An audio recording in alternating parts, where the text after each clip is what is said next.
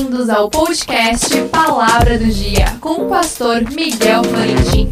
Fique agora com o alimento diário da Palavra de Deus.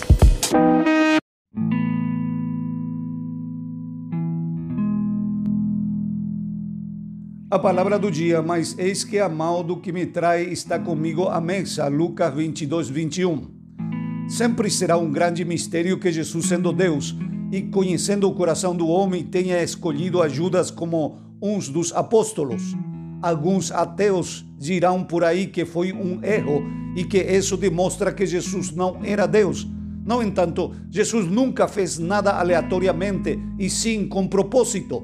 E um dos propósitos, com certeza, é nos deixar uma lição e nos avisar de como seria a vida daquele que queria servir a Ele.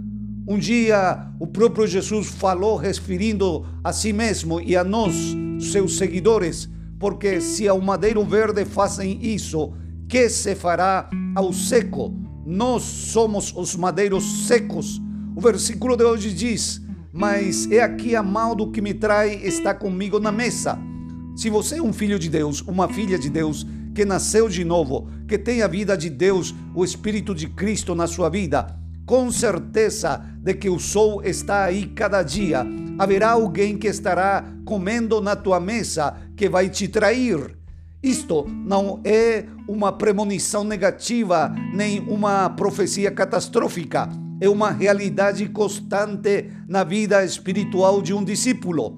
Não há nada mais eh, profundamente doloroso que uma traição, porém, Jesus passou por essa traição sem rancor.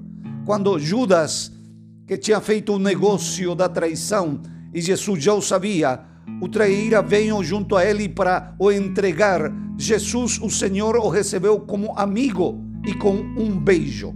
É aqui o mistério do amor de Deus que você e eu devemos ter, se na verdade queremos ser discípulos do Senhor.